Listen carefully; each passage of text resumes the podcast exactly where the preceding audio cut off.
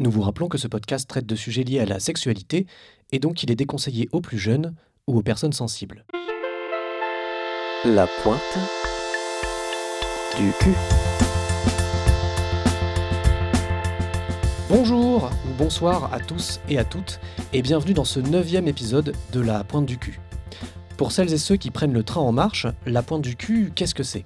Eh bien c'est un podcast qui parle de cul et plus particulièrement de pratiques sexuelles plus ou moins alternatives, atypiques ou hors des sentiers battus. Si vous voulez plus d'informations sur le podcast, vous pouvez aller sur le site internet lapointeducu.fr. Vous y trouverez toutes les infos sur le podcast, tous les liens vers toutes les plateformes de diffusion et les réseaux sociaux où il est présent, ainsi qu'un petit lexique pour s'y retrouver dans le vocabulaire du BDSM notamment. Je lance aussi un serveur Discord qui permettra à tous et toutes de parler des épisodes, poser des questions, amener leur point de vue, et le lien de ce serveur sera tout bientôt sur le site. Comme à chaque fois, aujourd'hui j'ai plusieurs invités qui vont nous parler d'une pratique sexuelle ou d'un fétiche dont ils ou elles sont spécialistes.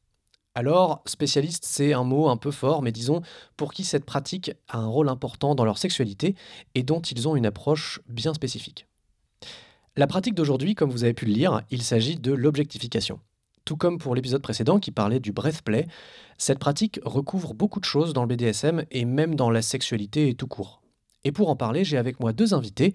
Il s'agit de Sacha et de Cécile. Bonjour. Bonjour. Bonjour. Comme d'habitude, je suis accompagné par mon invité qui pose des questions, qui ne connaît pas la pratique, ou en tout cas qui a pu en entendre parler, mais qui reste simplement curieuse et ouverte d'esprit. Et aujourd'hui, c'est Justine. Bonjour. Bonjour. Alors déjà, merci beaucoup à vous trois d'être venus participer à cet épisode. Je vais m'adresser tout de suite à mes invités et leur demander de se présenter brièvement de la manière qui leur convient. Alors euh, Cécile, si tu veux commencer. Bonjour, euh, bah, moi c'est Cécile, j'ai 26 ans, ça fait quelques années que je fais du kink. Alors euh, j'ai surtout une euh, réputation, on va dire, de personne d'homme ou brat ou quelqu'un d'extrêmement énervant. Et en fait, ce qui est très drôle, c'est que j'ai aussi donc ce kink d'objectification et de forniphilie, qui est en fait pour moi une espèce de complémentaire de tout ça. Et voilà. Ok. Sacha? Donc Sacha, euh, il, pour ce qui est de mon pronom, euh, je dirais que ça fait bientôt dix ans que je pratique et euh, promeut la, enfin du moins explique la forniphilie à, mes, compatriotes, mes congénères. Et du coup, j'ai pris à un moment la position d'animer, des, de, faire de conduire des animations, des conférences, des ateliers sur le sujet. Donc voilà, c'est un, un, sujet qui est assez associé à moi et que j'ai pas mal porté euh, ces dernières années. Et euh, Justine, euh, rapidement bah, Justine, 28 ans, et je connais rien à l'objectification, donc voilà. On va faire comme d'habitude, c'est-à-dire que je vais ouvrir Wikipédia et je vais lire le début de la page qui parle de la pratique. Donc, on a plusieurs pages Wikipédia qui traitent de l'objectification, quand on tape objectification quoi dans Wikipédia, mais euh, avec donc différents points de vue euh, sociaux, philosophiques. Mais dans notre cas, je vais aller directement vers la page objectification sexuelle, et vu que c'est un gros morceau, ça risque de prendre un peu plus de temps que d'habitude. L'objectification sexuelle est une pratique dans laquelle le partenaire est réduit à un instrument, entre parenthèses objet, de plaisir ou érotique. L'individu soumis peut être également considéré comme un objet de satisfaction sexuelle ou considéré comme sexuellement attirant. L'objectification est généralement une attitude qu'adopte un individu envers un autre qu'il considère comme un simple objet et qui peut plus ou moins se soucier de ce qu'il ressent. Alors l'article enchaîne avec ce paragraphe. Le concept de l'objectification sexuelle des femmes a été le sujet de débats importants dans le féminisme et dans les théories psychiatriques dérivées du féminisme de nombreux féministes considèrent l'objectification sexuelle comme jouant un rôle dans les inégalités de genre. Certains expliquent que la liberté qui s'est accrue chez les femmes, les homosexuels et bisexuels a mené à une objectification plus marquée chez les hommes. L'objectification sexuelle a également fait le sujet de débats et discussions concernant l'éthique sexuelle et la philosophie de la sexualité. Et le troisième paragraphe de l'article s'intitule Fétichisme sexuel, le fétichisme sexuel peut être considéré comme une objectification sexuelle lorsqu'un individu adopte de gré ou de force le rôle d'un objet ou d'un instrument.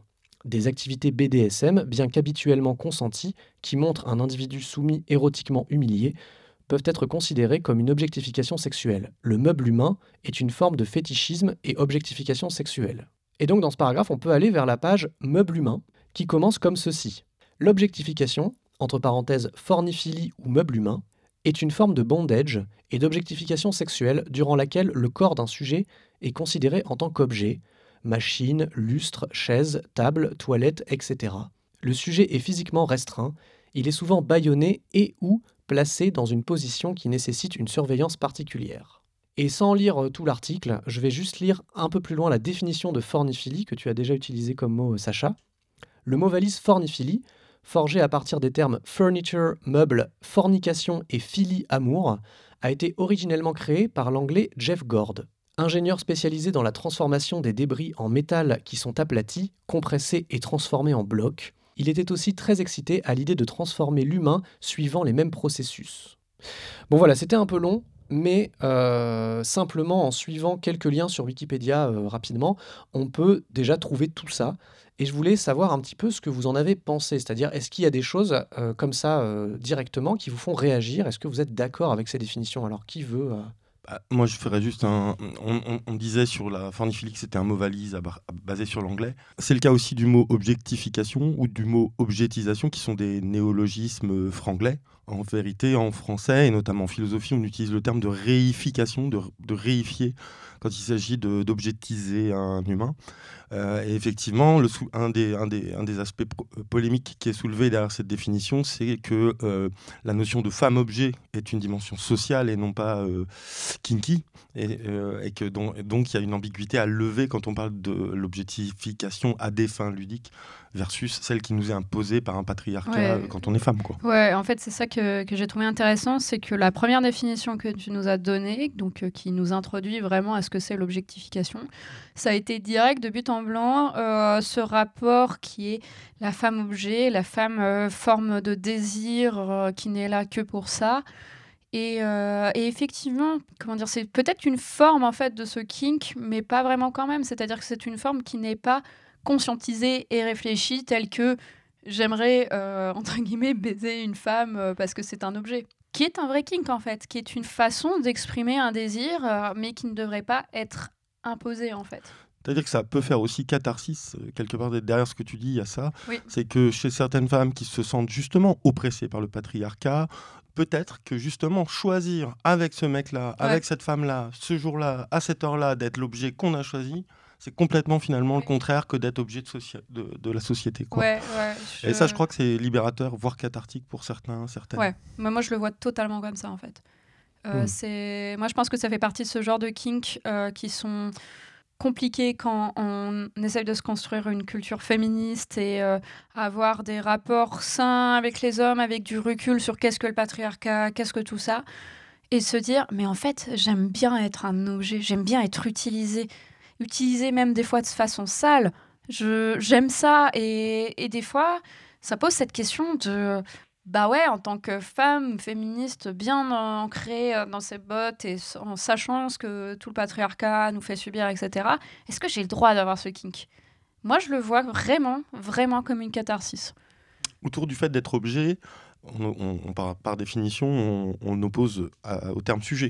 Et euh, ce qui est assez intéressant, c'est que euh, être un objet sexuel, comme on disait là à l'instant, c'est imposé, mais dans la forniphilie, cet objet n'est pas sexuel forcément mm. a priori. Il peut mm. être usuel, il peut même être négligé ou oublié à titre d'objet. Mm. Et c'est complètement différent, je crois, que de recevoir en fin de compte l'érection, le regard lubrique euh, d'un partenaire. Effectivement, en fait, pousser l'objet jusqu'à son paroxysme fait que ben, la femme n'est plus un objet de désir juste parce que c'est un corps, mais là, pour le coup, juste parce que c'est littéralement une chaise ou une lampe ou un plateau euh, ou, quelconque objet en fait. Et en fait, ça montre aussi, je pense, un peu cette espèce de ridicule qu'il peut y avoir derrière l'objectification de oui, bon bah bravo, on, nous sommes un, un corps. Euh, et maintenant, si on pousse le paroxysme du truc, vous vous rendez bien compte que quand on est qu'un objet, au final, on n'est pas désiré euh, de la même façon. on n'est pas désiré de la même façon. Euh, cela dit, c'est aussi parce qu'on regarde d'aujourd'hui qu'on le dit comme ça, mais euh, Jeff Gord et puis son fidèle bras droit Simon Benson, qui était dessinateur de BD, qui est, à eux deux, ils ont fondé House of Gord, donc le site de, de Gord, et euh, la, la- la vague mondiale de la ce qui est devenu la forniphilie. Je mettrai Euh, des liens dans, le, dans les commentaires. euh, Euh, enfin, bah, de- dans la euh, description de ju- l'épisode. justement, ceux qui suivront les liens, vous verrez que ce ne sont pas forcément des hommes réputés féministes, loin s'en faut, et le- le- les, les sujets de leur euh, perversion, que ce soit des dessins ou des photos, sont toujours des femmes euh, qui checkent euh, toutes les cases du, des canons hétéronormatifs. Ouais. Euh, donc ça, c'est un truc à remettre en cause. hein. Je veux dire, il faut, il faut briser ces trucs-là. C'est Mm. néanmoins eux les fondateurs. Après, ils ont aussi, euh, ils avaient mis sans doute un paquet de, de, de merdouilles qui étaient dans la tête de- des Mm. hommes et qui encore en grande partie et on n'a pas fini de faire le lavage. hein. Mais il y en avait beaucoup de ces choses-là euh, dans les jusque dans les années 70-80. Jeff Gord, il est né il y a seulement quelques, il est mort il y a seulement quelques années. hein. Euh, et donc bon voilà, tout ça est à reprendre et euh, à ne pas laisser euh, dans, cette, dans ce sens où c'est que les femmes qui devraient le subir dans Ouais. l'imaginaire porno. Mm. Euh, mais en revanche, moi je crois vraiment que ça peut nous permettre à tous euh, d'avancer sur les, les- les carcans comme ça, désirant, désirable, objet, sujet, euh, passif, actif, enfin tout ça se décloisonne. Ah oui, tout à fait. En fait, ça, ça me fait rire parce que quand tu dis- ces dates de 70-80, en fait, ça, ça me rappelle aussi toute l'imagerie euh, qu'il y avait qui était vachement plus euh, désinhibée sur euh, des femmes euh, topless dans tous les magazines. Euh, c'est- vraiment les femmes objets partout, en fait, à la télé, euh, dans les films. C'était les femmes trophées, etc. Et effectivement, c'est euh, marqué par une époque. Et moi, je pense qu'en fait, euh, actuellement, avec euh, toutes les questions sur autour du féminisme, de la représentation des femmes, euh, euh, vraiment d'un terme social euh, et structurel, en fait, il y a beaucoup de choses à justement euh, récupérer dans ce, dans ce kink-là pour s'en approprier. euh, de façon beaucoup plus libre et queer en fait j'ai envie de dire D'ailleurs, tu me fais penser qu'il y a un homme célèbre qui ne parle pas de cul, a priori, qui est un artiste euh, des années 60, c'est Alan Jones, qui a fait un triptyque de, de, sculptures, qui ont, de sculptures entre guillemets, qui ont fait un tollé, enfin qui ont soulevé un- un- une grande polémique. Il avait repris trois mannequins femmes de, de vitrine. Ah il leur avait enfilé des Oui, oui. vêtements fétiches et il en a, il a fait d'une d'entre elles un pied de lampe, l'autre un fauteuil et la troisième une table basse. Oui, Et ouais. il met ça euh, en exposition euh, d'art contemporain. Et à l'époque, bah, euh, la moitié des femmes disent c'est scandaleux, il est en train de, de tirer plaisir de, de la Mm. femme objet. Et puis une autre moitié des femmes disent, regardez, c'est génial, il est en train de, faire comme du, du pop art, il est en train de dénoncer euh, la société de consommation en allant jusqu'au bout de l'objectisation de la femme. Et déjà à l'époque, ça fait polémique et on est en Ouais. 69 quoi. Je pense que c'est aussi une question d'intention et de point de vue. Plus tard, euh, je pense, euh, je raconterai en fait la, la raison pour laquelle, très personnellement, l'objectification, c'est quelque chose qui, qui m'a beaucoup aidé. Euh, et clairement, en fait, c'était pas forcément lié à, euh, comment dire, à ce rapport de la, de la femme objet, etc. Mais c'est juste qu'effectivement, c'est une pratique qui est politique, en fait Mm. comme je pense beaucoup de pratiques de kink sont politiques et qui méritent en fait d'avoir ce recul.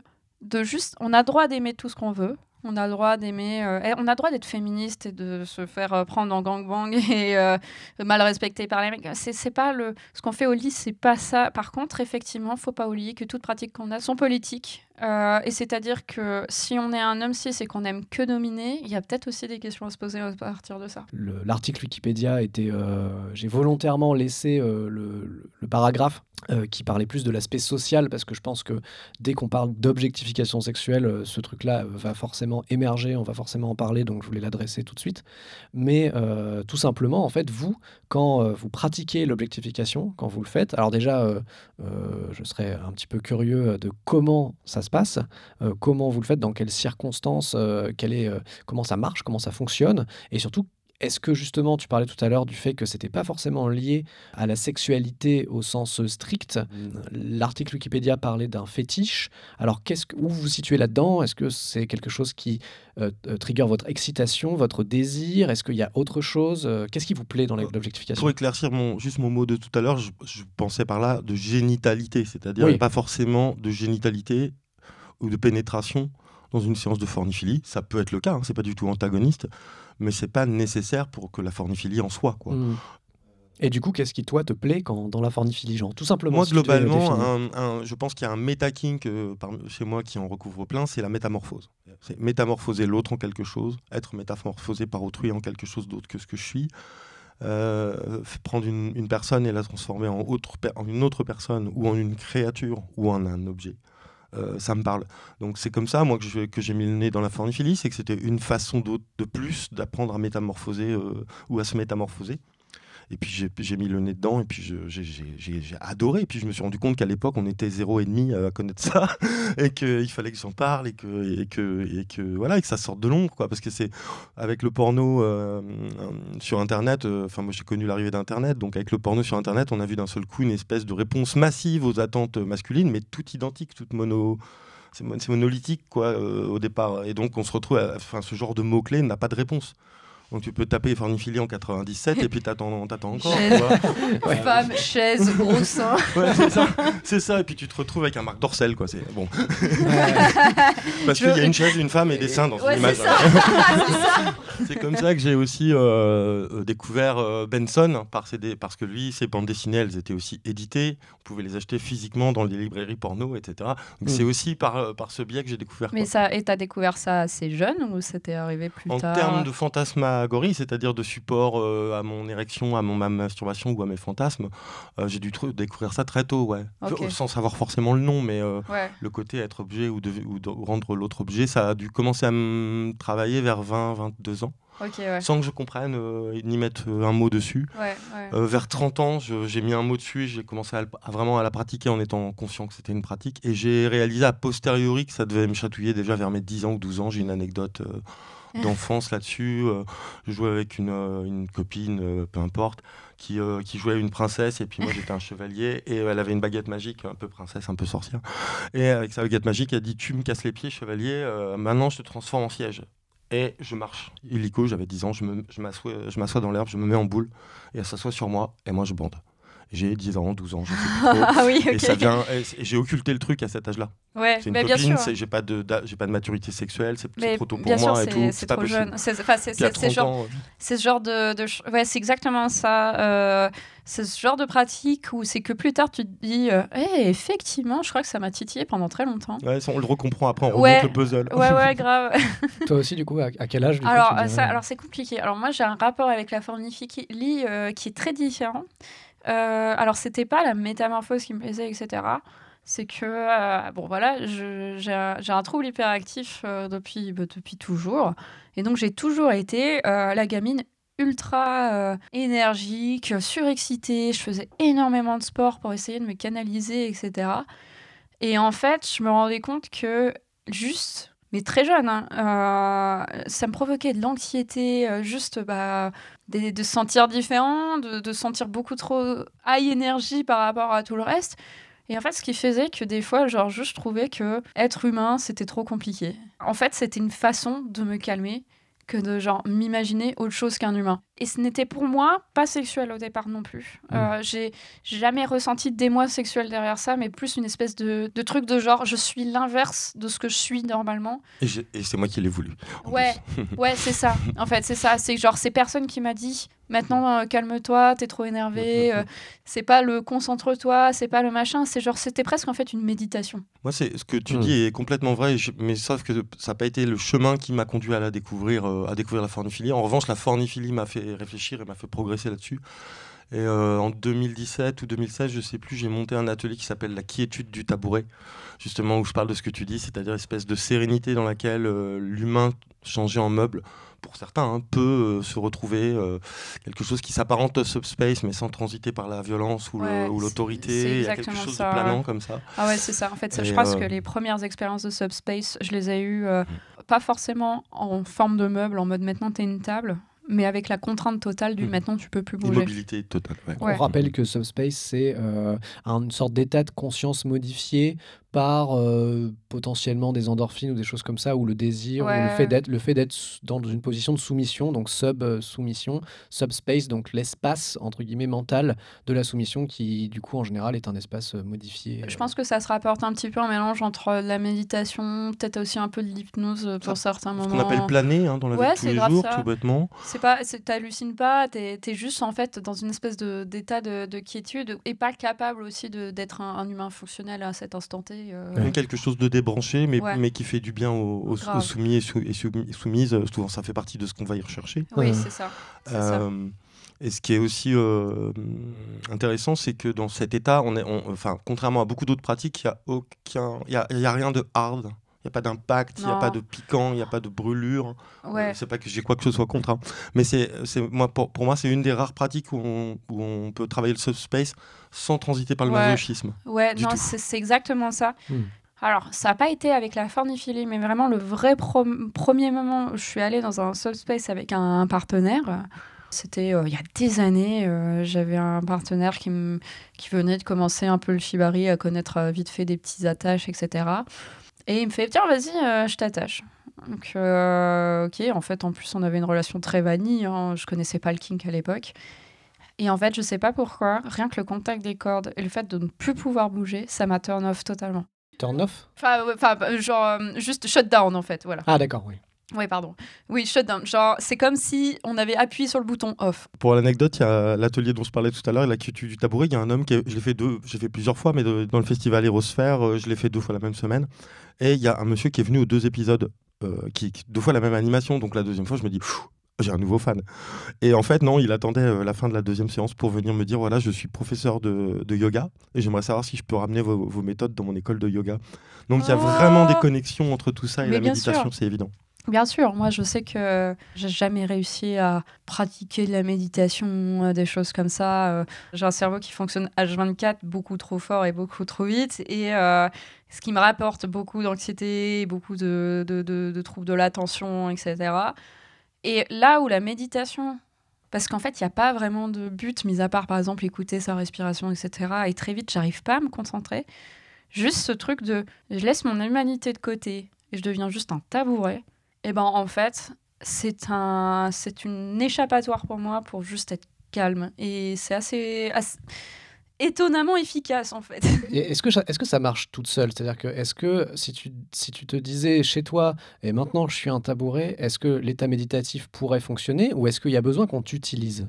Non, je considère que mieux vaut qu'on. Enfin, c'est une pratique que j'aime faire avec les gens en fait. Euh, pourquoi? Parce que. bon, je ne sais pas si ça va répondre à d'autres questions qui vont arriver plus tard. Mais euh, en fait, c'est aussi ce rapport à la.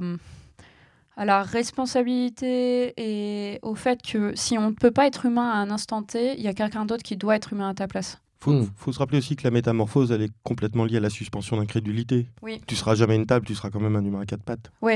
Donc il faut un partenaire humain qui, te, qui finit de t'attribuer le rôle Ouais. que tu prétends Ouais, euh, voilà. incarner euh, par, sa, par, son, par sa suspension d'incrédulité qui rentre dans le fait que tu es une table maintenant Ouais. et que donc tu as un tiroir. As, euh, tu Par vois. son regard euh, Et, Ouais. et c'est- c'est c'est là que la- le, le- la- le partenaire ou la partenaire ou les partenaires vont être vitaux. C'est pour que toi, tu arrives à franchir ta propre, ta, propre suspension d'incrédulité, voire même les premières fois, tu as peur du ridicule. Parce que Ah ouais, mais grave. euh, une- un ou une soumise qui tente pour la première fois d'être transformée, je sais pas moi, en poubelle de table, euh, il y a des hésitations qui peuvent se faire, qui Ouais. peuvent se faire jour juste avant la métamorphose, que ça ne m'étonnerait pas. quoi. Ouais, et en fait, c'est drôle parce que ce, que tu, ce que tu disais sur cette suspension d'incrédulité, moi, je le vois vraiment comme une espèce de. Quand on est enfant, on est très fort à s'imaginer les choses et on est très fort à, se, se mettre dans des métamorphoses, des transformations. Enfin, tout ça pour dire que, effectivement, moi, je pense que dans cette pratique-là, c'est aussi rappeler qu'à un moment, en fait, euh, l'humain est fait pour se pour se raconter des histoires, pour être dans l'imaginaire et avoir quelqu'un qui nous guide dans ça. Donc, c'est-à-dire, maintenant tu es une table, maintenant tu es une chaise, maintenant tu es une poubelle de table. Je ne connaissais pas ce, cette Cette version-là. cette transformation. Voilà, euh, je, je, je retiens. Ah bah, On, peut- on bah- pourra causer technique si tu veux, on échange nos fiches. Ah, mais on va causer technique. Ah. J'espère bien qu'on va causer et, technique. euh, moi, ça me rappelle aussi un petit peu euh, le euh, du pet play, quelque part.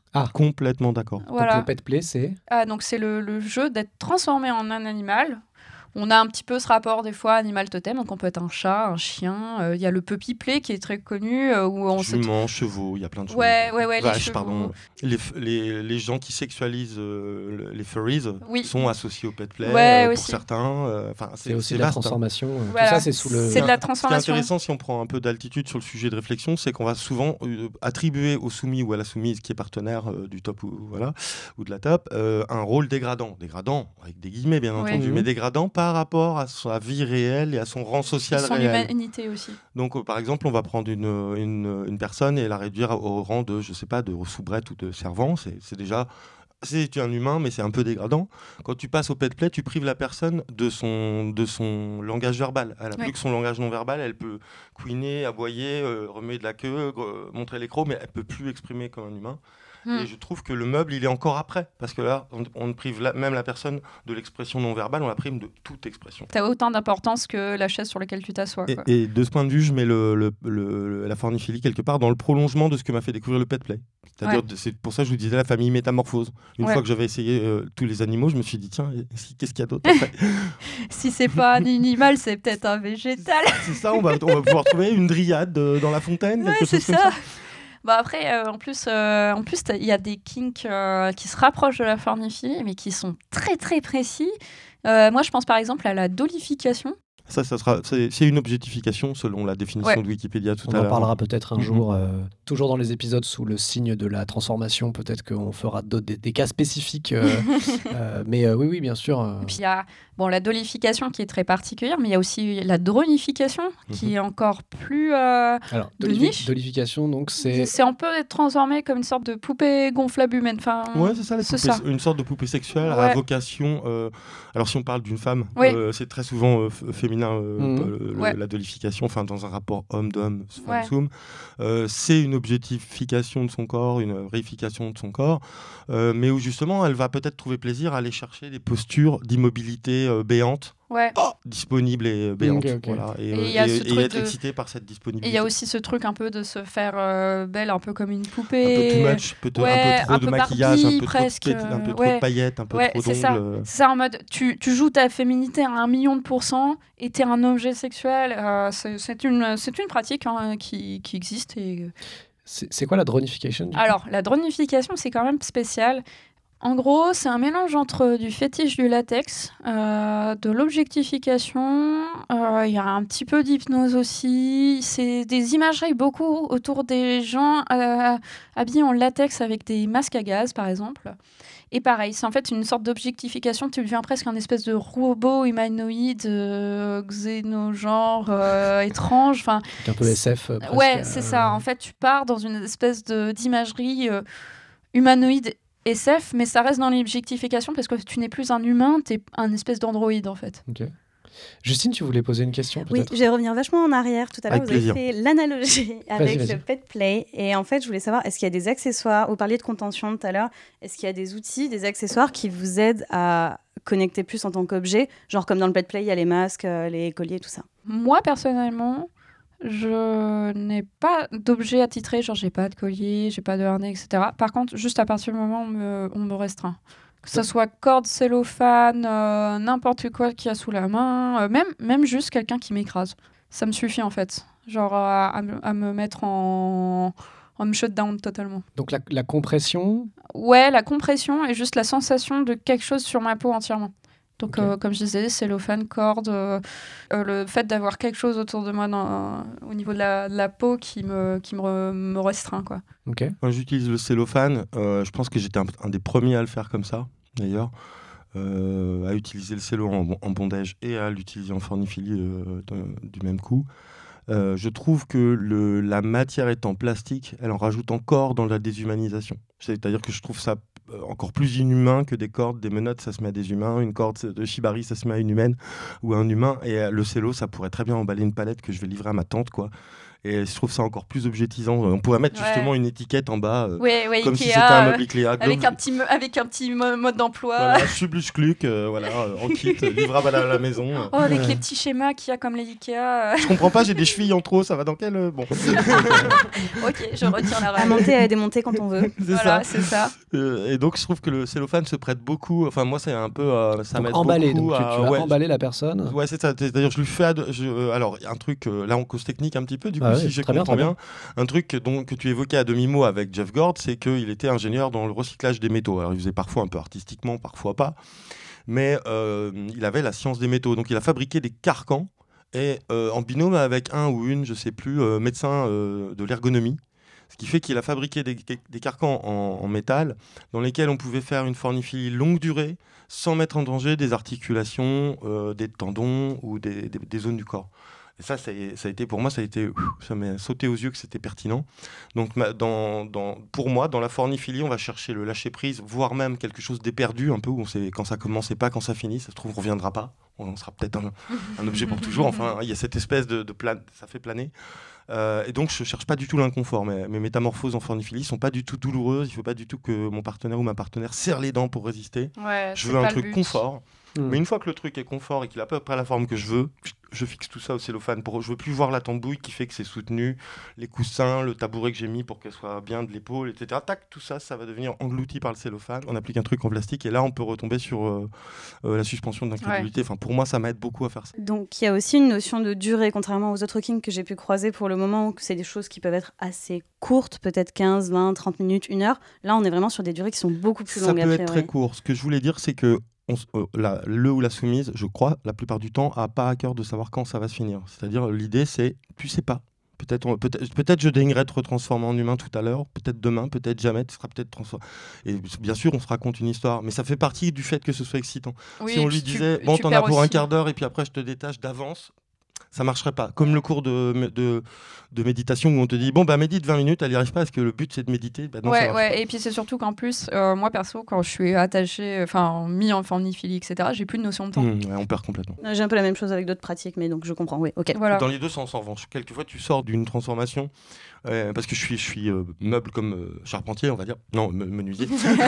Euh, euh, des fois, tu sors d'une transformation, tu as l'impression qu'elle a duré une heure et en fait, c'était quatre. Mais des fois, tu as l'impression qu'elle a duré une heure et en fait, elle a duré 20 minutes. Ouais, c'est ça qui fait partie du truc.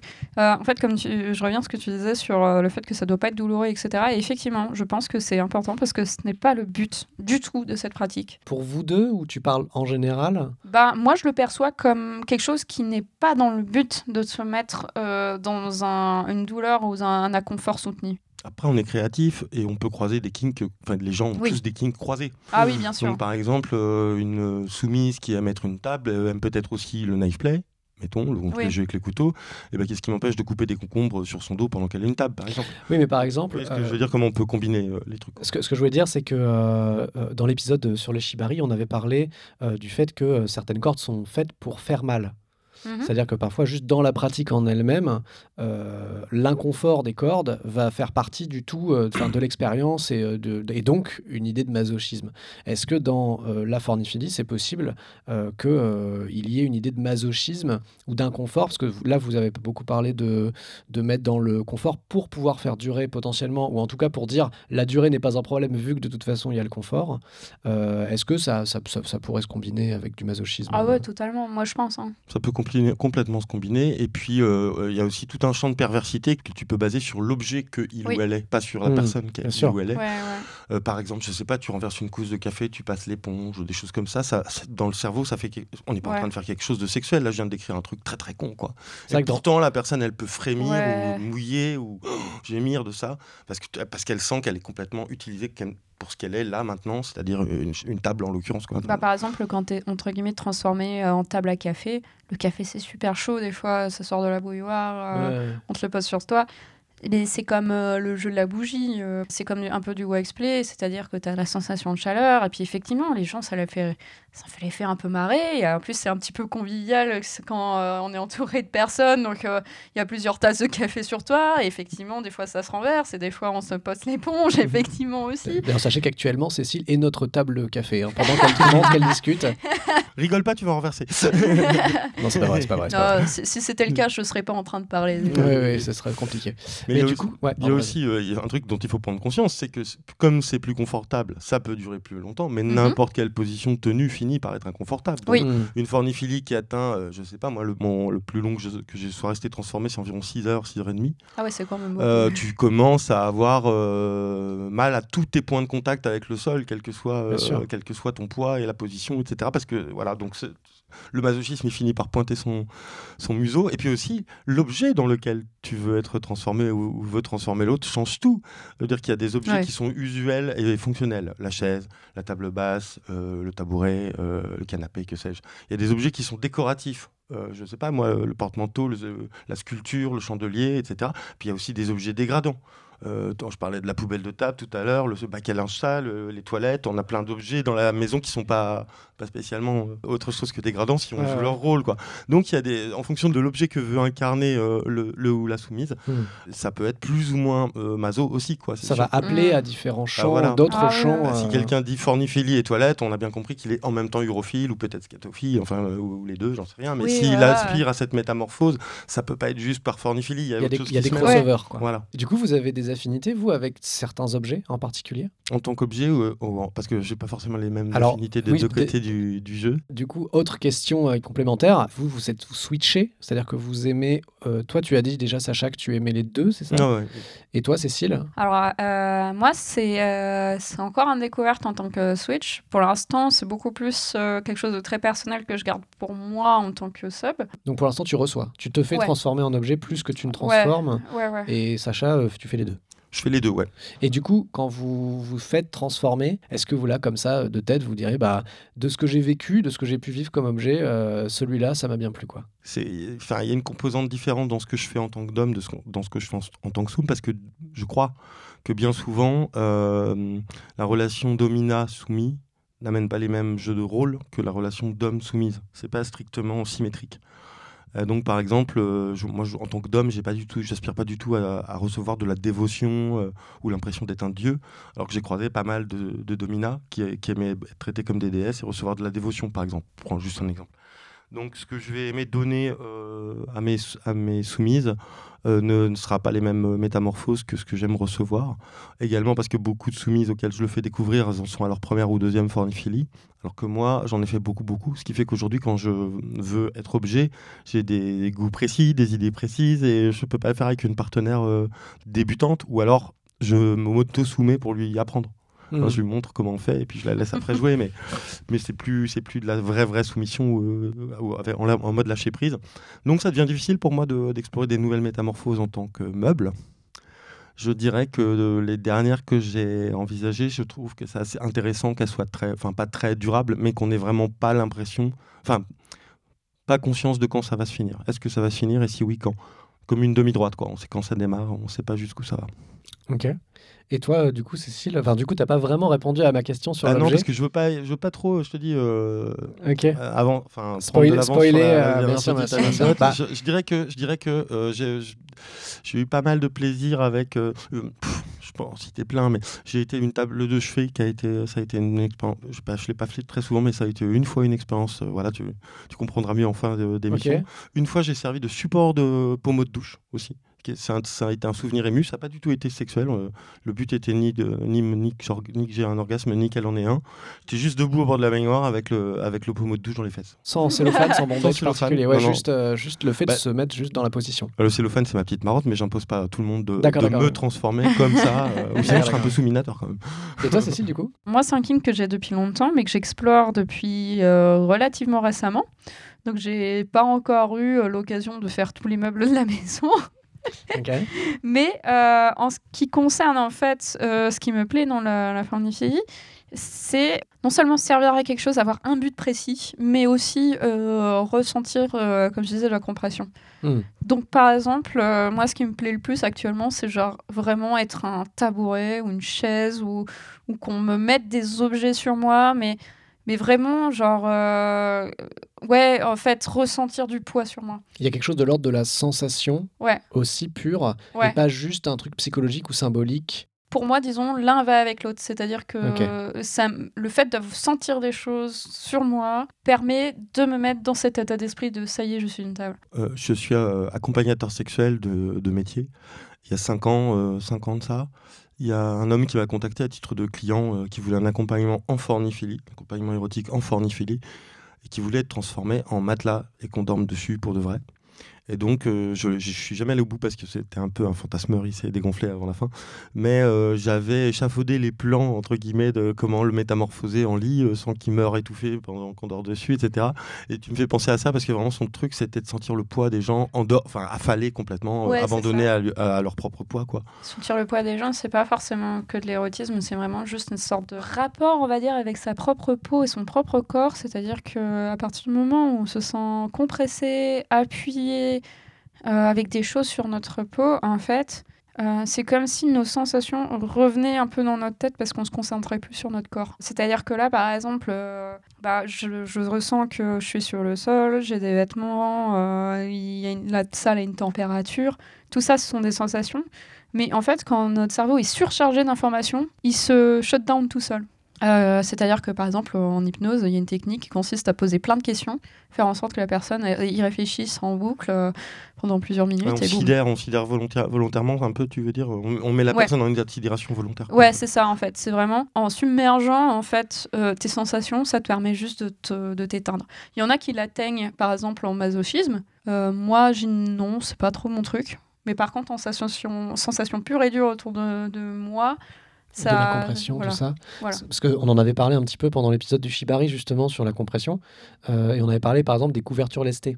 Ouais, Euh, voilà. Et du fait que euh, ça, a un, ça a un effet apaisant, Ouais. d'avoir du poids sur soi, etc. Et que ça peut aussi calmer, mettre dans un, un état plus méditatif, calmer Ouais. les pensées, calmer le cerveau, etc. ouais, ouais, tout à fait. hein. Donc ça joue aussi. Mais est-ce que le fait d'être sous quelqu'un a un aspect symbolique de soumission ou de d'humiliation ou de, de position symbolique? Ça dépend tellement du contexte euh, que tu as établi. Enfin, alors c'est très, c'est très large en fait comme question parce que. hum, Enfin, là, on parle beaucoup de la forniphilie, mais par exemple, quand on fait euh, de l'objectification sexuelle, genre, euh, moi j'ai aussi pas mal un kink de vraiment être euh, la chose, euh, un peu le vide-couille, le, la, le- Dolification. hein. Ouais, on, on la peu. Mm, sans passer vraiment euh, dans ce terme-là, parce que j'aimais pas forcément le, tout le, le décorum qu'il y a autour. Oui, effectivement, être une sorte de poupée gonflable humaine où, genre, juste on arrive, on, on- te baise et voilà. Et en fait, derrière ça, oui, il y a un rapport de nomination et de dégradation qui est, euh, qui est intéressant, mais qui n'est pas forcément ce que je cherche partout dans toutes les formes d'objectification. D'accord. De toute façon, une fois que tu es l'objet, que tu sois dessous ou attaché au plafond, c'est pas ton altitude qui conditionne ton Ouais. rôle. quoi. Euh, si tu es suspendu en lustre au-dessus de l'escalier à 6 mètres, tu domines même les dominants, si tu veux, si on va par là. Ouais. Alors qu'en fait, non, as, justement, le fait qu'on t'ait abandonné là-haut, ça prouve bien que tu es tout en bas. C'est ça. bah, en fait, c'est surtout, c'est surtout à partir du moment où tu es un. Bah, comme on parlait au pet play ou même euh, l'objectification en général, c'est qu'on on t'enlève ton humanité. C'est ça le. le La déshumanisation. vraiment, Voilà, c'est euh, ça le d'accord. vrai, le vrai cœur du truc, c'est qu'on t'enlève ton humanité et ton humanité sera rendue en temps voulu par quelqu'un. Admettons, tu vois, ta vie c'est compliqué parce que bon, en fait on est un humain, euh, on essaye d'être des adultes fonctionnels, remplir nos impôts, euh, euh, faire des rendez-vous chez le médecin, euh, appeler euh, les services d'imposition. Enfin, ouais, c'est On fera un compliqué la épisode vie. sur le king des impôts. euh, Ah, Ouais, ouais, ouais, Le ouais. fisc fucking. Bien, fort bien. Franchement, tu sais quoi Je vais trouver un soumis pour faire euh, remplir ma feuille Si elle est c'est- volontaire aussi, Oh. je veux bien. Je Jeu de rôle, on dirait que c'est très un contrôle fiscal. tu parlais de oui, donc on est des humains fonctionnels, mais Ouais. En fait, on, on essaye d'être des adultes fonctionnels comme on peut. Et à partir du moment où tu donnes ton humanité à quelqu'un en disant Bon, voilà, je me dédouane de toute ça. On responsabilité. te prive de ton humanité, Oui. mais en même temps, on t'en soulage. Ouais, quelques minutes, Ouais, quelques ouais, heures. c'est- ça, c'est comme. euh, oui, c'est ça, c'est en mode Tu n'es plus un adulte responsable, tu es une fucking Tu chaise. es irresponsable. D'ailleurs, on t'en- tu n'es pas ni coupable ni irresponsable, tu n'es plus, donc tu te tais. Hmm. Mais à nouveau, tout ça, c'est très auto-induit. Euh, donc, comme tu disais, c'est la fameuse suspension d'incrédulité. Donc, tu te, même si on te met dans cette, euh, y a- quand même, toi, toi, tu sais que t'es un humain dans le fond, dans Oui. le fond, dans le fond. Ah, faut le. Tu, tu- le... tu l'as quand même ce truc-là. Ouais. Oui, bien sûr, mais c'est par immersion que tu. Oui, mais ça. Mais tu Faut finis le- par dépasser euh, faut ça, quoi. Faut le, je dirais pas qu'il faut le croire, mais effectivement, euh, ça ne marchera pas si on a entre guillemets peur du ridicule. Parce que limite, dans la sexualité euh, en général, hétéro euh, de base ou même genre, euh, on va dire les, les kings BDSM qu'on qu'on peut croiser le plus régulièrement, il y a ce truc de au, au pire c'est chelou, au mieux c'est stylé. Ouais. Mais par contre, être une chaise, franchement, t'as pas envie de dire ça à tes potes quoi. je me souviens d'une anecdote où, euh, avec la complicité d'une soumise, je- je- j'invite un ami euh, à prendre le café chez moi, c'est son anniversaire, et en fait, quand il arrive, le café est servi sur une femme, elle est déjà installée en, en table basse, etc. Et elle, c'était sa, sa toute première expérience du truc, et donc elle était un petit peu, euh, comme tu disais là, un petit peu en mode euh, c'est Ouais. bizarre. Et en fait, elle n'en est jamais revenue. C'est une, de mes- une des plus grandes fans de Furnifili que je connaisse aujourd'hui. Trop bien. De cellophane par-dessus le marché. Et euh, en fait, avec, euh, avec elle, ensemble, on a découvert un truc que j'avais jamais remarqué, c'est que euh, l'objet que tu choisis a des points G, on va dire, propres à, sa- à- à l'objet qu'il est, non pas à la femme qui est en dessous ou à l'homme qui est en dessous. Euh, par exemple, le, le triangle de, du, du coccyx n'est pas un. en- Alors, il est sensible, il est agréable, mais c'est pas une zone érogène. C'est pas Mm. qualifié de zone érogène. Et euh, pourtant, ce jour-là, on pose. Je pose ma tasse à café sur pile poil sur le petit plateau qu'on a là euh, au creux de la, des hanches et elle a, elle a été fontaine immédiatement. Un grand jet de fontaine. Waouh. Alors que euh, bah, je touchais pas son clitoris, pas, pas, sa- pas son point G, pas Ouais. ses seins, pas sa bouche, pas son anus. J'étais en train de poser sur- en haut de ses fesses et tchou, explosion de jouissance. Et là, on s'est dit, ah ouais, donc euh, en fait, euh, c'est de quel endroit que tu as joui? Tu as joui du tiroir? Et on s'est rendu compte que, cette table avait des zones érogènes qui étaient propres à cette table. quoi. Ouais, Et Est-ce que c'est pas induit du coup peut-être par la position qui fait qu'on n'est pas dans des positions conventionnelles peut-être de stimulation euh, Parce que genre je suppose que tu es un petit peu arrondi avec la zone plutôt exposée, donc c'est plus tendu, les muscles sont plus tendus, tout ça? La position joue certainement, mais aussi le fait que pendant, sa- euh, surtout avec le cellophane, cette personne a plus de surface cutanée en contact avec Oui. les autres. Donc c'est privatif. Oui, La euh, les sensations sont quand même là à travers le cellophane, mais très différentes. oui très un peu ce que je Et quand tu, quand tu viens relibérer un centimètre carré de cette peau, c'est comme s'il était doté de toutes les terminaisons nerveuses euh, que ton corps attend de libérer depuis tout à l'heure. Et là, euh, tu concentres beaucoup de, de Mhm. sensibilité d'un seul coup. euh, Ta peau ok. est hypersensible. Donc, si tu veux, si tu mets cette personne dans un état d'attente, euh, orni, hyper excité, etc., et que tu l'abandonnes là-dedans, et qu'elle se dit, au fond d'elle, elle se dit, bon, quand est-ce qu'ils se servent de la table, quoi? Et quand c'est le cas, bah, boum, explosion, parce qu'il y a, un une accumulation d'excitation. C'est pas forcément le- la zone où j'ai posé la tasse, mais en tout cas, euh, je crois qu'il y a certains objets qui déplacent les zones érogènes de leurs Mais du coup, ça m'amène à une question euh, par rapport à ce qui se passe dans notre tête quand on est euh, dans un état d'objet. Et euh, parce que vous avez déjà parlé de l'état méditatif ou euh, potentiellement de l'excitation, du désir, euh, potentiellement de la déshumanisation du rabaissement qui produit euh, une excitation par un rapport de domination, soumission, etc. Est-ce que ça arrive Je pense que c'est une question euh, peut-être que les gens se posent, j'en sais rien, mais qu'on se fasse chier? Alors, je vais te répondre d'une façon très étonnante. Moi, les- ces derniers temps, si la séance euh, m'ennuie ou si elle s'éternise, et ben, en fait, mon cerveau débranche tellement que je m'endors. Je m'endors dans la métamorphose. Ce qui peut expliquer pourquoi j'y passe autant d'heures. Ouais, j'allais dire, euh, franchement, si t'es pas dedans, si tu sens que ton cerveau décroche, c'est que c'est le moment de finir aussi. Oui, c'est- Ouais. ça- et ça peut être une demi-heure et puis un autre jour quatre heures, tu sais C'est ça, en fait, c'est un peu. Mais c'est comme. euh, Voilà, on revient au shibari, mais c'est comme. euh, Bah, tu commences à plus sentir tes mains, euh, c'est peut-être le moment Mm, d'arrêter, mm. quoi. C'est Ah, mais là, je parle pas de risque physique. ou Non, non, quoi, non, c'est pas du de tout on s'emmerde. euh, Ah oui, oui, non, c'est pas du tout. Il y a... Je pense on que. ressent à nouveau le temps qui passe en fait. Ouais, c'est ça. Je pense que la fornifie, euh, le risque physique est pas spécialement gigantesque, mis à part si tu fais 8 heures effectivement en tabouret on avec trois personnes. Ouais, Il y, a, il y a- il y a les besoins physiologiques, il y a s'hydrater, il y a, Ouais, il y a- voilà. de toute façon, tu vas finir par avoir Bah, parlons, euh, des parlons-en, ça, hein. des risques et, des, euh, et de ce qui, ce que ce qu'implique euh, physiquement d'abord. On parlera peut-être du risque psychologique si- s'il y en a. Oui. Mais en tout cas, on fait toujours dans le podcast à chaque fois un petit, euh, un petit, un petit point sur les risques. Et donc, du coup, tu parles euh, de quoi Ah, J'en ai plein des points. Euh, moi, je vais parler surtout à, à base du de, de l'usage du cellophane, hein, Ouais. parce que c'est vraiment mon rayon. Euh, le cellophane, déjà, tu vas au niveau anatomique, au niveau ergonomique, tu vas prendre les mêmes, pré- les mêmes précautions qu'en shibari. C'est-à-dire qu'il va falloir faire très attention au nerf crural, il va falloir Mhm. faire attention au radial, il va falloir faire attention à des, à des, à des nerfs qu'on peut pas plier, comprimer trop longtemps. euh, Ouais, ouais. sans euh, compromettre leur, leur, euh, leur pérennité. Donc ça, c'est hyper dangereux, notamment derrière le genou ou sur le devant de- du coup de pied, on peut abîmer assez rapidement. Et ça, c'est vrai pour le shibari. C'est en shibari que je l'ai appris. Mais pour le coup, ça s'applique tout à fait, tout à fait aussi euh, sévèrement au cellophane. Également, qui dit cellophane dit la sueur ne peut plus s'en aller. Oui, j'allais dire la sudation. Donc la personne dessous, elle va suer des litres et des litres. Ça Et veut dire qu'il faut prévoir de pour l'hydrater. J'allais dire, c'est un peu pareil que le latex d'ailleurs. C'est un peu comme le latex. D'ailleurs, beaucoup de gens, euh, ils trouvent, euh, des pl- enfin beaucoup de gens qui aiment le latex aiment se faire cellophaner. C'est pas forcément toujours un hasard, mais en tout cas, il faut prévoir euh, une façon d'abreuver cette personne en eau, et notamment malgré sa position, parce qu'en fonction de la position Oui. où elle est, comment tu vas filer de l'eau si elle a la tête en bas. Enfin. Donc souvent, moi, je prévois une bouteille avec une paille, parce que la personne n'a pas ses mains, elle a un tout petit trou pour la bouche si c'est cellophané ou je sais pas. C'est pratique. Bon, juste un petit, un petit point. Et autre chose, euh, n'oubliez pas que euh, on ne sait pas beaucoup de choses sur l'innocuité de- des plastiques pour la santé. Oui, Euh, on sait que dans les bouteilles, euh, il y a encore 10 ans, on se battait contre les phtalates. euh, donc il y a des plastiques qui, ont des, pro- qui, qui posent des, des problèmes de santé.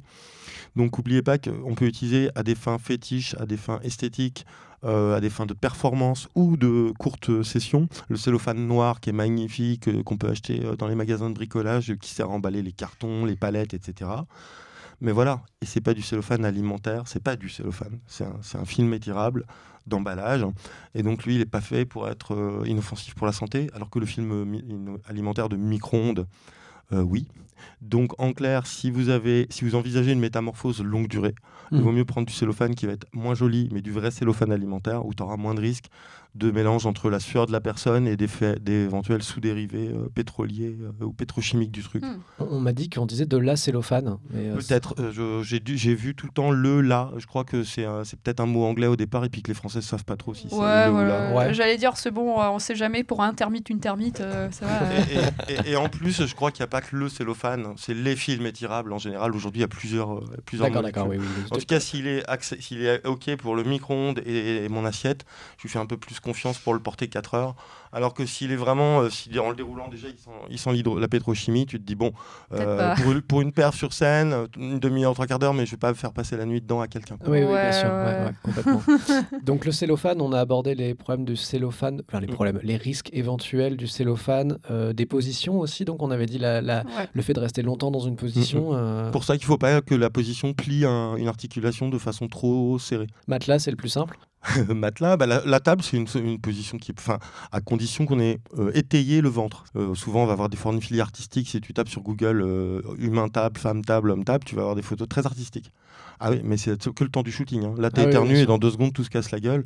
La personne, c'est extrêmement précaire pour que ce soit beau, mais c'est pas comme ça qu'on la pratique. avec des plateaux en verre. Des plateaux en verre, euh. Voilà, bon, euh, et puis il n'y a absolument pas de point pour tenir ce plateau, c'est par magie qui tient horizontal. Bon, euh, si on le fait vraiment, c'est moins, c'est moins esthétisant, mais par contre, pour ce qui est de la table, moi je vais mettre des, je sais pas, un pouf, des coussins, je vais mettre quelque chose sous le ventre de la personne pour Mm. étayer complètement le poids de son corps sur cette pile.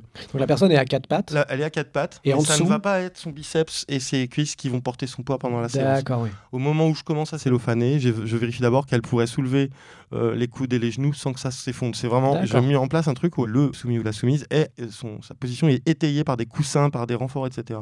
Ce qui fait que du coup, il y a quand même moins de chances de se faire mal. Mais voilà, il Mm. faut quand même savoir que si je, si je mets une personne talon aux fesses pendant une heure, je risque des choses pour son nerf crural qui Ouais. peuvent durer six mois, neuf mois ou être définitives. Est-ce que ça vaut le coup euh, juste pour euh, tirer un coup? Je suis pas sûr.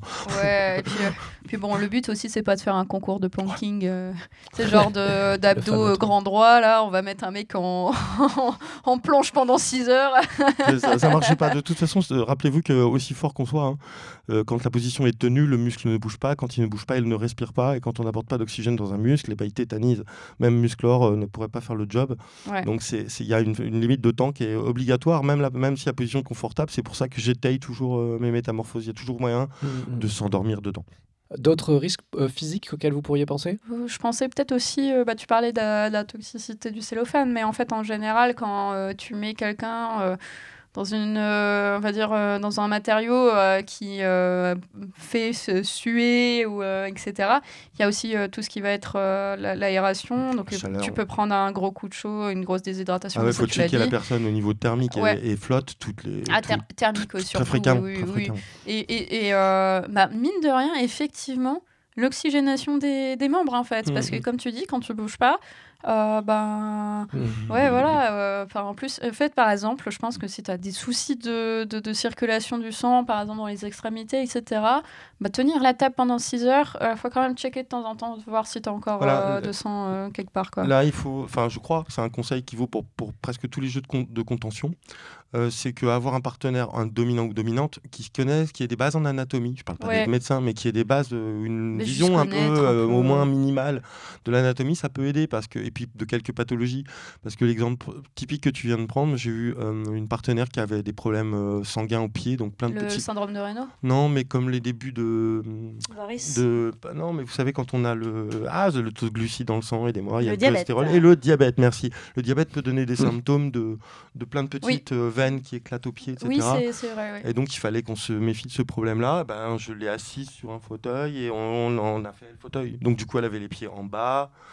Rien, aucun poids porté sur ses pieds. Il pouvait faire ça s'il voulait. Enfin, on a épargné les pieds du jeu, quoi. Toujours comme euh, pour le shibari, toujours demander avant Ah en bah fait, bien tous sûr. les puis repérer. problèmes Puis à même des fois, il faut avoir euh, l'œil pour l'autre et puis se dire tiens, t'aurais pas un problème de genou, je te- tu boites ou. Enfin, je sais pas, il faut, faut pas hésiter à faire ça. Pour, pour aussi pour nous, ça pro- euh, nous enfin, quand on est le, le transformateur, euh, s'approprier les petits triggers du jour, quoi. Puis bon, en fait, ça peut aussi porter euh, des inconforts sur euh, si on a de la maladie de peau aussi, hein, mine de rien. Genre se faire cellophaner quand on a une crise d'eczéma, ça doit pas être très Il agréable. y a aussi des gens allergiques, hein, d'ailleurs. Oui, oui, Oui. tout à fait, j'allais le dire. Comme pour le latex. Ouais, exactement. Il y a des gens qui sont allergiques à certains types de, de, de- de produits, euh, cellophane, Mhm, mhm. plastique, etc. Donc effectivement, si on commence à avoir des plaques rouges, c'est peut-être pas le bon moment. Et ça vient très vite. Ouais, bah, c'est ça. Bah, c'est comme moi, à un moment, j'ai appris qu'il y avait des gens qui étaient allergiques à- au chanvre, je crois. Donc, par exemple, sur certains corps de shibari, il faut, faut voir parce que des fois, ça peut faire des plaques rouges très vite aussi. D'ailleurs, ça me fait pen- repenser à ce que je disais sur l'allergie au cellophane, ça me fait repenser à ce que tu disais sur la dolification. Parce que l'allergie dont je parle, c'était pas dans le cadre d'une forniphilie, mais d'une dolification. Hmm. Il y avait une grande boîte en carton et je devais euh, plastifier la poupée avant de la remettre dans sa boîte. Et, euh, et, euh, bah, cinq minutes plus tard, la poupée elle avait des plaques rouges de 15 Oh, cm carrés partout. Donc il n'y avait plus de poupée, il n'y avait plus de carton, il n'y avait plus de cellophane, c'est SOS. euh. Ah oui, Alors, on a tout coupé. euh, c'est venu là. très très vite. Il faut, y- faut y faire attention, ça va vite. Et donc, du coup, tu fais comme pour le shibari, c'est-à-dire qu'il vaut mieux avoir un ciseau ou quelque chose à proximité pour pouvoir enlever très vite. Alors, euh, l'avantage du cellophane, c'est qu'avec simplement tes doigts et tes dents, vraiment, je dirais, imaginons le pire, tu t'en sors quand même. Ouais. C'est pas de la corde.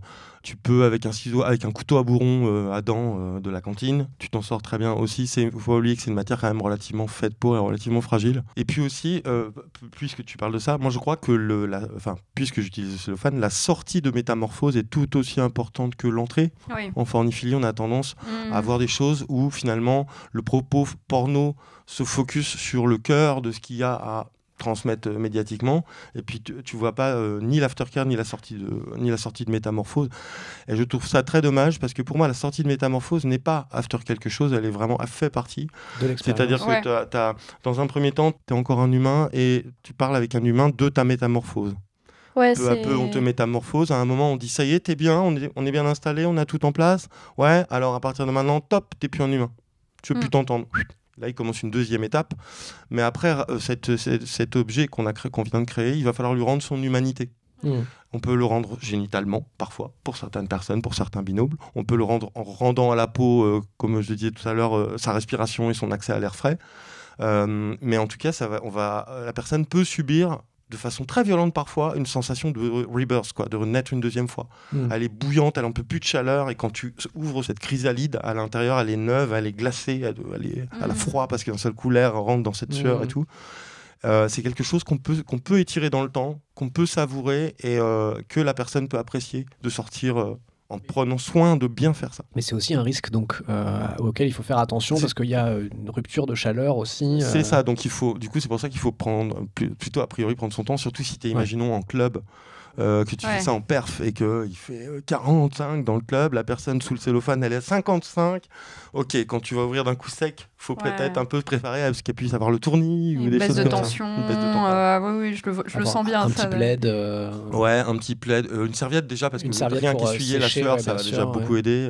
puis éventuellement la douche, enfin, ça dépend des, Bien sûr, des après, circonstances. hein, mais Puis, euh, puis même euh, sortir de façon trop rapide et trop violente d'une telle mor- métamorphose qui peut être assez intense euh, dans nos têtes, c'est aussi euh, ultra intense. euh, psychologiquement. Ouais, bah, en fait, ton moment peut être incroyable, mais si la sortie est euh, mal gérée ou qu'il n'y a pas d'aftercare ou c'est en mode hop là, t'es revenu en humain, allez, salut, au revoir, bah, en fait, on peut le voir comme une grosse violence en fait. Mmh, bien sûr. Donc ça, ça serait plutôt euh, côté risque psychologique. ouais, ouais, Ouais. t'as raison, ouais. Ah oui, totalement. Ok. Je pense que c'est euh, assez euh, commun à beaucoup de pratiques BDSM qu'une une sortie sans penser à l'aftercare ou euh, sans avoir checké avant comment la personne se sentira après coup, etc. Mais c'est peut être euh, très très violent en fait. Mm, mm. Une fois que la personne est en objet, tu viens symboliquement de la priver de la parole. Donc il faut réfléchir en amont à d'autres façons que le mot pour signifier, pour signifier ton l'équivalent d'un safe word. Donc la personne étant cellophanée, parfois bâillonnée, parfois simplement par, euh, par docilité, elle va. Bah, il faut trouver d'autres façons de dire euh, Ouais. comment lui faire exprimer stop si c'est stop. quoi. Et, et l'anticiper avec elle dans une C'est ça, négociation. avant le début de la séance, en amont, tu réfléchis à quel objet tu vas Ouais, méta- voilà. vouloir métamorphoser et comment on dira stop. Quoi. À la fin des épisodes, euh, je propose à mes invités euh, en général de nous raconter une petite euh, expérience, une anecdote, soit voilà rigolote ou originale, quelque chose en rapport avec leur pratique qui leur viendrait. Alors je leur demande un petit peu à l'avance pour qu'ils puissent y penser. Est-ce que Sacha, tu aurais un truc à nous raconter en, en objectification? Alors j'en ai plusieurs, il y en a un que je retiens- que j'ai retenu tout à l'heure, alors maintenant je peux plus en faire l'économie, ce serait cruel. Euh, euh, en fait, euh, une fois où j'ai été transformé donc en, en table de chevet par ma, par ma dominatrice de l'époque. Et euh, comme on vous en a parlé pendant cette euh, séquence, la forniphilie, c'est aussi lâcher prise sur le temps qui passe, c'est aussi euh, une école de la patience, parce qu'on on oublie le temps, en fait, on décroche. Et, et on avait déjà joué une ou deux fois avec elle, avec ma métamorphose forniphile, mais elle avait, elle, je pense que ce jour-là, elle avait en tête de se dire ça y est, j'ai compris cette histoire de, d'abandon dans le temps, etc. Et donc, elle m'a transformé en, table de chevet, a posé sur mon dos la lampe de chevet, une bouteille de Perrier, son paquet de clopes. Elle a, commencé à lire un bouquin et elle s'est endormie sur le bouquin. J'ai réfléchi euh, comment j'allais gérer le truc, parce que avec ma force d'être vivant, je pouvais aussi me sortir du cellophane. Je me suis dit non, j'ai pas eu l'autorisation de sortir, je joue le jeu. Et je me suis endormi là et j'ai passé la nuit euh, en étant la table basse, enfin la table de chevet. Et c'est quand c'est au petit matin, j'ai dû bouger, ça a fait tomber la, la bouteille de Perrier qui était sur le plateau dans mon, sur mon dos. Ça l'a réveillée, ça nous a réveillés tous les deux. Et elle, elle savait plus comment elle savait plus se mettre parce qu'elle comptait, me, elle comptait, me, elle comptait me métamorphoser euh, une heure ou deux, mais, mais pas six. Et puis elle comptait, sexu- elle comptait sexualiser la, la fin du jeu, ce qui s'est pas du tout fait. Et elle a dormi, mais comme, euh, comme un bébé, quoi. Dans le sommeil du juste, avec moi qui était en train d'en baver des ronds de chapeau à, à 20 cm. Ouais, Et j'ai fini par m'endormir, c'est ça Tu t'es endormi malgré le fait que tu, que tu en bavais des je ronds de crois que chapeau c'est pas malgré, je crois que c'est gra- enfin c'est c'est justement en lâchant prise que ça te fera moins mal quoi. Ouais. Et que ça sera moins long. Ouais, c'est. je, je trouve ça drôle. Ça fait un peu genre oublier les gamins à C'est l'école. ça, quoi. ouais. Oh zut, j'ai oublié mon soumis dans le four. Je savais bien que j'avais oublié quelque chose. Et toi, Cécile, du coup, tu as un truc à nous raconter? Euh, ouais, alors euh, c'était euh, un moment, donc euh, c'était le matin, en événement euh, kinky. On m'a téléphoné et je suis devenue la, donc la, la table à café. Donc euh, moi j'étais contente parce qu'en fait euh, tout le week-end euh, j'avais pas du tout eu le temps et l'occasion de me poser pour faire vraiment être un objet. C'était pas l'envie qui me manquait. Donc là c'était la dernière matinée, voilà. Et sauf que petit à petit, vu qu'ils c'était, ils étaient, on va dire, assez nombreux autour de moi à se servir de la, table à café, il y a des petits malins qui se sont dit, vas-y, on va faire des trucs rigolos. Ils m'ont transformé en table Ouija. Donc ils ont pris un marqueur sur euh, le moi qui était cellophané, ils ont vraiment fait la, la table, et voilà l'alphabet. Ils se sont fait une narration juste sur le fait que moi j'étais une table. Ils se sont dit ah c'est une table, elle bouge un peu la table, ça doit certainement une, une table magique. On va faire une, une, une planche Ouija dessus. Il y avait des géanistes dans l'histoire Ouais, de ouais, rôlistes. ouais, ouais, C'était, euh, euh, voilà, ils se sont fait tout un délire et en fait, moi, j'étais à la fois très bien parce que j'étais une table, mais de l'autre côté, je luttais vraiment pour ne pas exploser de rire qui me ferait totalement sortir du jeu. Tu nous ramène un propos qu'on tenait au début, c'est que c'est pas la métamorphose qui te fait croire, mais c'est le partenaire qui, te, qui, Voilà. qui corrobore ta, ta suspension d'incrédulité. Et s'il est en train d'essayer de te faire croire que c'est un sketch c'est- chez Avata, ça marche pas quoi. Ouais, Il va voilà. falloir qu'on se prenne au sérieux tous les deux, enfin tous Voilà. les quatre ou je sais pas. Euh, super, j'ai l'impression qu'on a abordé déjà beaucoup de choses. Je vais juste faire un petit rappel que je fais en fin d'émission à chaque fois, qui est que ce podcast n'a pas pour but euh, d'être exhaustif, mais de raconter des expériences, hein, de rendre compte de certains types de rapports aux pratiques. Donc, on parle toujours des risques, évidemment. Là, on a parlé des risques physiques, on a parlé des risques psychologiques, évidemment. On n'en a pas tant parlé que ça dans cet épisode, mais le consentement est la chose la plus importante dans toutes les pratiques, euh, sexuelles ou non. Mais si vous euh, pratiquez l'objectification, évidemment, c'est dans des rapports consentis. Sur le site, euh, vous pourrez trouver aussi un récap des liens euh, pour les ressources, c'est-à-dire que moi, je demande à mes invités potentiellement, et j'en cherche aussi moi, euh, je mets dans la description des épisodes qui sont sur le site des liens vers des ressources, en général en anglais, que vous pouvez consulter pour approfondir les sujets. Je voudrais remercier évidemment ben, mes invités, donc Cécile, Justine et Sacha. Merci beaucoup. Merci. De rien. Mais merci, Merci Merci à vous. Je vais remercier aussi mes tipeurs, euh, Escrivio, Red Mutane, euh, Vic, Mon Petit Doigt et Aïda. Euh, vous qui écoutez, si vous voulez soutenir le podcast, vous pouvez, il y a une page Tipeee slash la pointe du cul, ou bien en cherchant directement sur Tipeee, et le lien est évidemment sur le site. Vous y trouverez aussi toutes les plateformes de diffusion, dont Spotify qui compte à lui seul la moitié des écoutes, et les réseaux sociaux, donc le Facebook, le Twitter. D'ailleurs, Twitter est le meilleur moyen d'avoir des news du podcast, c'est là où je suis le plus actif. Vous pouvez aussi m'envoyer un mail à lapointeducu at gmail.com et poser toutes les questions que vous voulez. D'ailleurs, je les transmettrai si besoin à mes invités qui pourront euh, peut-être euh, euh, faire des réponses personnalisées si jamais ils le désirent. Je suis aussi toujours à la recherche de gens pour diffuser le podcast, pour qu'il puisse être plus distribué. Donc n'hésitez pas à m'envoyer un mail si vous avez des idées, des contacts ou si vous êtes producteur à Radio France. En tout cas, j'espère que cet épisode vous aura plu et je vous dis à la prochaine et en attendant, restez à la pointe du cul.